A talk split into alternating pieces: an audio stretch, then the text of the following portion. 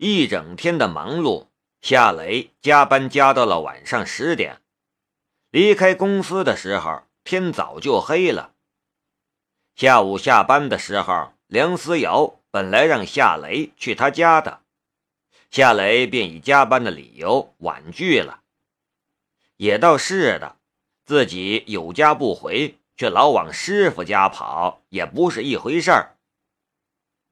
一个人开着车行驶在街道上，高楼和霓虹灯在眼前闪烁，夏雷的心思也一片闪烁。无法安定下来，累了一天，整个工程完成的进度不过百分之三，要想全部完成，估计要用一个月以上的时间。一个月后，我就能将约瑟夫的智能机床复制出来。一个人一个月的时间完成一台智能机床。这事儿要换成别的机械师是没有可能完成的任务，但他不同，在左眼的超凡的能力的支撑下，他可以用普通机床加工超精密的零件，他可以稍一动念头就能想起所有的图纸、所有的电路，所以他看似一个人在操作。但生产力绝对不低于一个专家组的生产力。神州工业集团已经拿到了所需要的图纸和软件程序，肯定也在动手复制约瑟夫所设计的智能机床，也必定有一个精英团队在运作。可神州工业集团的进度不一定比夏雷快。我以为神州工业集团会在我回德国之后找我谈谈，不说穆剑锋亲自出面，至少也会派周伟或者江心这样的部门主管吧。可是连个人影都没有，甚至连个电话都没有，这是什么意思？上次穆剑锋给了一笔普通订单，一个月的时间过去了，那笔订单也早在五天前交付完成了。可神州工业集团没有再给新的普通订单，这是要过河拆桥了吗？或者他们根本就看不起我的小公司？与雷马制造公司合作是他们的耻辱。现在他们自认为不需要我了，所以就不闻不问了。这些念头在他的脑子里盘旋，那种被过河拆桥的感觉也让他有些不舒服。不知不觉就回到了小区。夏雷将车停在了停车位上，下了车。哎呦，那不是雷子吗？一个软绵绵的女人的声音忽然传来。夏雷一眼便看见了站在阳台上的江如意，他走了过去，笑着说道：“大半夜的，你不睡觉，在干什么？”我买了一根自拍杆拍照呢，江如意晃了晃手中的自拍杆很得意的样子。这么晚了还玩自拍，你不怕拍出来的照片吓着人呢？去你的，姐美着呢，怎么拍都是大美女。江如意甩了下来一个白眼。倒是你，你不是去梁家上门去了吗？这么晚了，回娘家，跟你媳妇吵架被撵出来了。夏雷的笑容顿时僵在了脸上。他与江如意斗嘴二十余年，赢的次数十根指头就能数清楚。这妖孽是他命里的克星。江如意的视线忽然遗落到了夏雷手里提着的一只购物袋上。那双乌溜溜的大眼睛顿时一亮。雷子，袋子里装着什么？夏雷将购物袋提了起来，在江如意的面前晃了一下，然后慢吞吞的道：“这是我在京都优衣库买的一条裙子，本来是想送给你的，可我又不想送了。为什么呀？”江如意着急了。刚才你还骂我，我干嘛要送你呀？我留着。等将来小雪长胖了穿。你是在说我胖吗？江如意瞪着夏雷，似乎要发飙，可转眼又露出了笑容。雷子哥，我跟你开玩笑呢，把衣服拿来我试试，我拍张照片发朋友圈里，眼馋死那帮老娘们。夏雷这才将购物袋递给了江如意。江如意拿着购物袋，又说道：“你进来，我给你开门。”呃，这么晚了，夏雷有些尴尬的样子。你不来我家，我就去你家，你选哪一个？开门。进了门，江如意将手机和自拍杆一股脑的塞到了夏雷的手里，然后拿着购物袋。就跑进他的寝室之中换衣服去了。夏雷拿着自拍杆晃了晃，拉长缩短，一个念头忽然从心里冒了出来：这种自拍杆只能伸长和缩短，所拍的照片很多都能看到自拍杆的影子，影响照片的美感。如果能弯曲，会不会更好呢？这个念头产生之后，他跟着将江如意的手机卡在自拍杆上，换了好几个角度拍了几张照片，结果每张照片都有自拍杆的影子，看上去很不协调。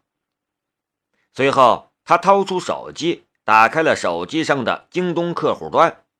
在搜索栏里输入了自拍杆一大堆自拍杆顿时出现在了手机屏幕上。一般的售价都在八十元到九十元之间，个别的达到了一百以上。而就材料而言，一根自拍杆的成本不会超过十元钱，这是一个暴利的商品。更重要的是。市场上还没有出现可以完全的自拍杆，一个灵感，一个好的方案，就这么莫名其妙的诞生了。夏雷高兴的很，他的心里暗暗的道：“回去以后我就设计出来，然后拿去申请专利，这种小商品一定会很好销。”这时。江如意从他的寝室之中走了出来。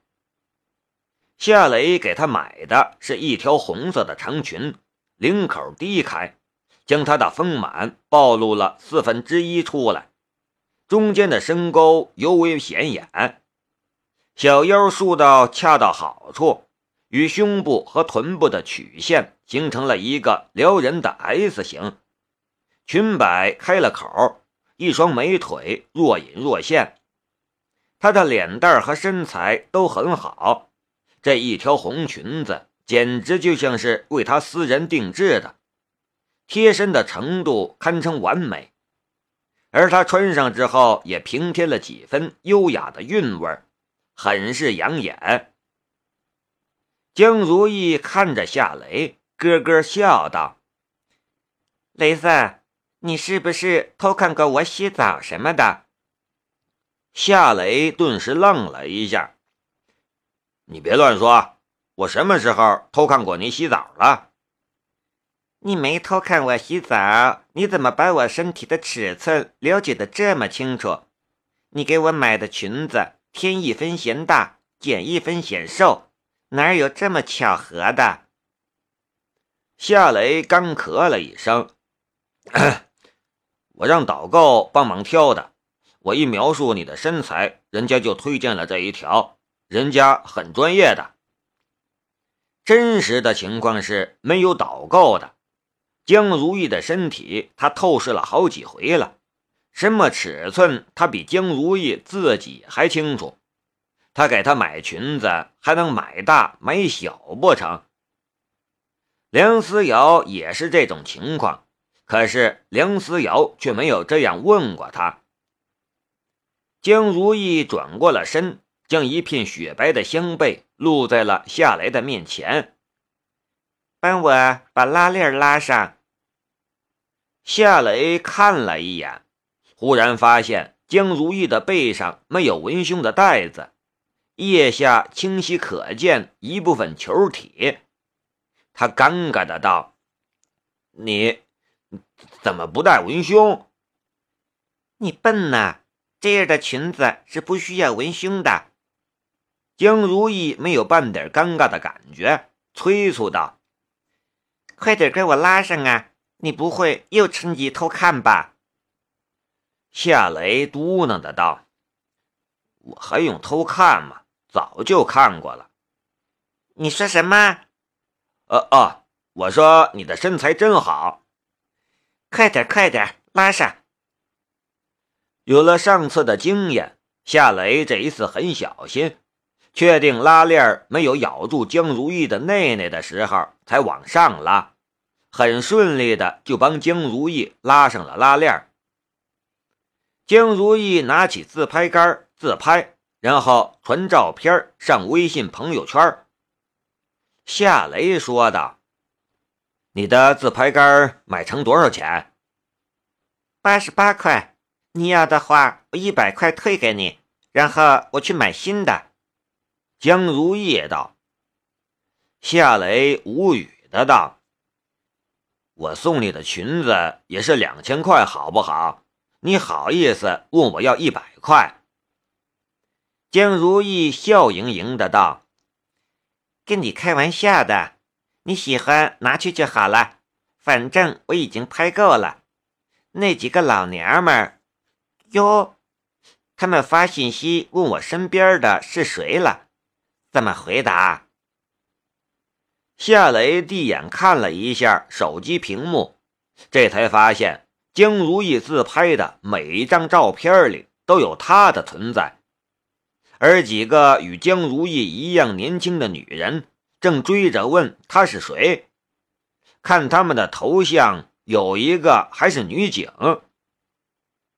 这时，江如意飞快的在屏幕上敲出了两个字：“男票。”几个女人跟着又有信息发来：“我靠，你什么时候找这么帅一个男票？”歹毒。居然不带出来见见！我要挖你的墙角！你要不要？我用代金券跟你换。这些言辞看得夏雷苦笑不得，他跟着就移开了视线，假装没看见这些女人发来的信息。他说道：“如意，自拍杆借我用一下，明天还你。”你上哪儿去？江如意的手指忙个不停。当然是回家呀！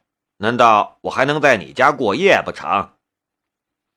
江如意白了夏雷一眼：“你给我买裙子，果然是有目的的。你真坏。”夏雷是无言以对呀。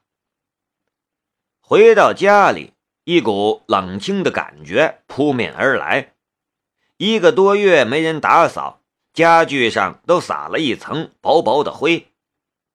夏雷走到电视柜前，用抹布将装着全家福的相框擦了擦。